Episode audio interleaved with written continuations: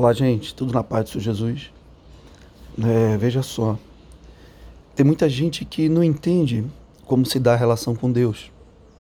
Se é possível se aproximar dele, pedir algo a ele, como ele atua nesse relacionamento conosco, o que é que Deus tem para oferecer, vamos dizer assim, né? É assim que a maioria enxerga e não tem muitas respostas. E o que é que eu tenho para oferecer a Deus? O que é que Ele precisa de mim? O que é que Ele quer de mim? A vida do cristão, a vida da maioria das pessoas que creem em Deus se resume a tentar entender essas coisas. O que é que eu posso fazer? O que é que eu não posso fazer? O que é que Deus vai fazer por mim? O que é que Deus não vai fazer? Como é que é essa relação com Deus? É? Antes de mais nada, precisamos lembrar, já foi objeto de outra meditação, que Deus é uma pessoa, assim como nós. Ele tem uma imagem e semelhança, assim como nós temos e fomos feitos a sua imagem e semelhança. Não é? Ele é uma pessoa no sentido de que ele tem vontade própria, personalidade ele tem uma, uma, uma racionalidade própria dele, que é infinitamente maior que a nossa. Mas ele é um indivíduo. Nesse sentido, ele é uma pessoa, assim como nós somos. É isso que caracteriza uma pessoa, uma individualidade. Alguém que tem vontade própria, alguém que tem imagem, semelhança.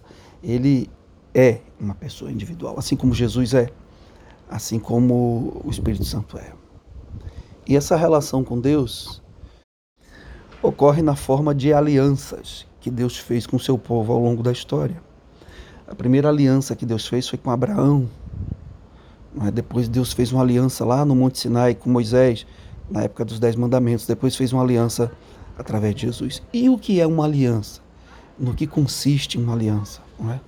Numa análise jurídica do, do termo aliança, compreendendo o que significa uma aliança sob o ponto de vista jurídico, aliança é um compromisso, aliança é um pacto é a melhor palavra para definir, é um pacto. Um compromisso multilateral, ou seja, que envolve obrigações recíprocas de um lado e de outro, promessas recíprocas de um lado e de outro. E Deus fez alianças como uma pessoa faz uma aliança com outra. Na antiguidade, reinos, né, que eram inimigos, faziam alianças de paz. Até hoje, os países fazem uma aliança, um pacto.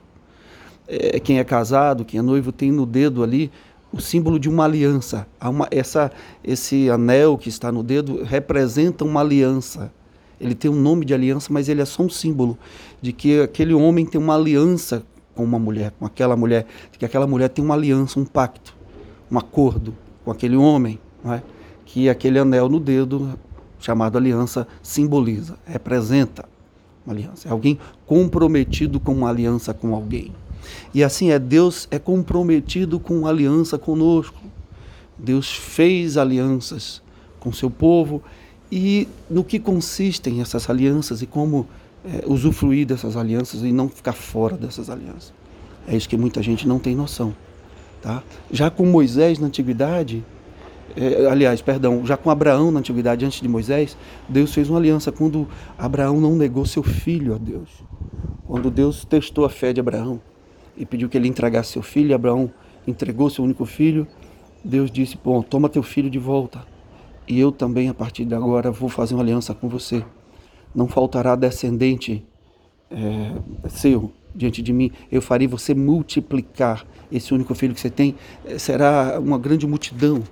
E, e Deus promete a Abraão né, uma, um reino eterno é, a partir da sua semente, a partir da descendência de Abraão. Um povo. Deus escolhe para si um povo a partir de Abraão. Mas é uma aliança com Abraão específica. Anos mais tarde, já esse povo numeroso que Deus prometeu a Abraão, esse grande número de descendentes, Deus faz uma aliança ali no Monte Sinai, depois de libertar o povo do Egito, com Moisés, dá os dez mandamentos, e agora a aliança passa a ter um caráter nacional. Era uma aliança com todo o povo não mais com uma família, mas com todo o povo, apesar de Deus escolher uma tribo para ser eh, sacerdote, uma tribo sacerdotal, a tribo de Levi, mas Deus faz uma aliança com todo o povo. E muito tempo mais tarde, Deus envia Jesus e faz uma aliança agora com, é, não só com os descendentes de Abraão, todo o povo, uma aliança nacional, mas uma aliança é, universal, com, com qualquer pessoa, de qualquer raça, de qualquer tribo, de qualquer língua e de qualquer nação. Não mais uma tribo de Israel ou uma família de Israel ou um povo de Israel, mas uma aliança com os seres, com todos os seres humanos através de Jesus. E o que é que tem em comum? O que é que essas alianças têm em comum? Aqui Deus fez com Abraão, lá na antiguidade, de, de dar ele um, um povo numeroso, uma família numerosa, com Moisés, né, de alcançar todo o povo judeu e depois, é, com Jesus, de alcançar toda a terra.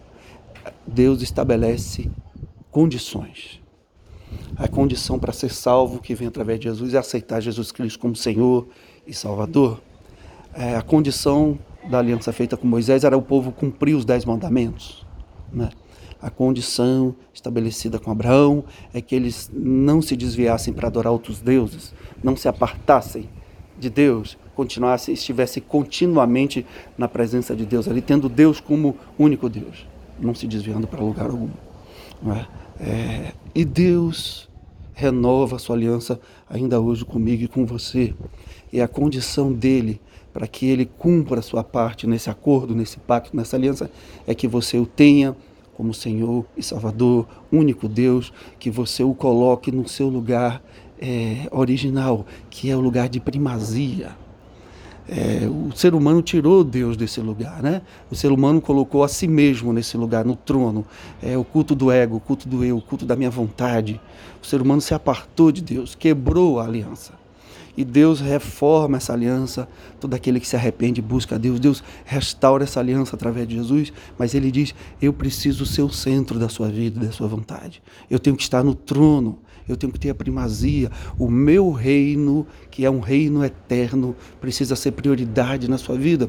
Você tem que entender e ser grato pelos benefícios que eu te fiz e entender o meu chamado de obediência, porque é melhor para você é melhor para mim obedecer a Deus. Deus não precisa de nada. Quando Ele te manda se afastar do mal, não é para beneficiar o próprio Deus, é para beneficiar você. O mal te destrói, o mal te corrompe. As más companhias, os maus hábitos, né? destrói seu corpo, destrói sua alegria, destrói sua alma. São ilusões dos sentidos da nossa carne que nos dizem isso é bom quando Deus está dizendo isso é ruim, isso é mal. Não coloque sua fé em ídolos, não coloque sua fé na madeira, na pedra, no pó, não coloque sua fé, eh, sua fé na simpatia, sabe? Não coloque sua fé no, nos prazeres carnais, no dinheiro. Coloque sua fé em mim. Eu sou o provedor, eu sou o Senhor de todas as coisas, dos vivos e dos mortos.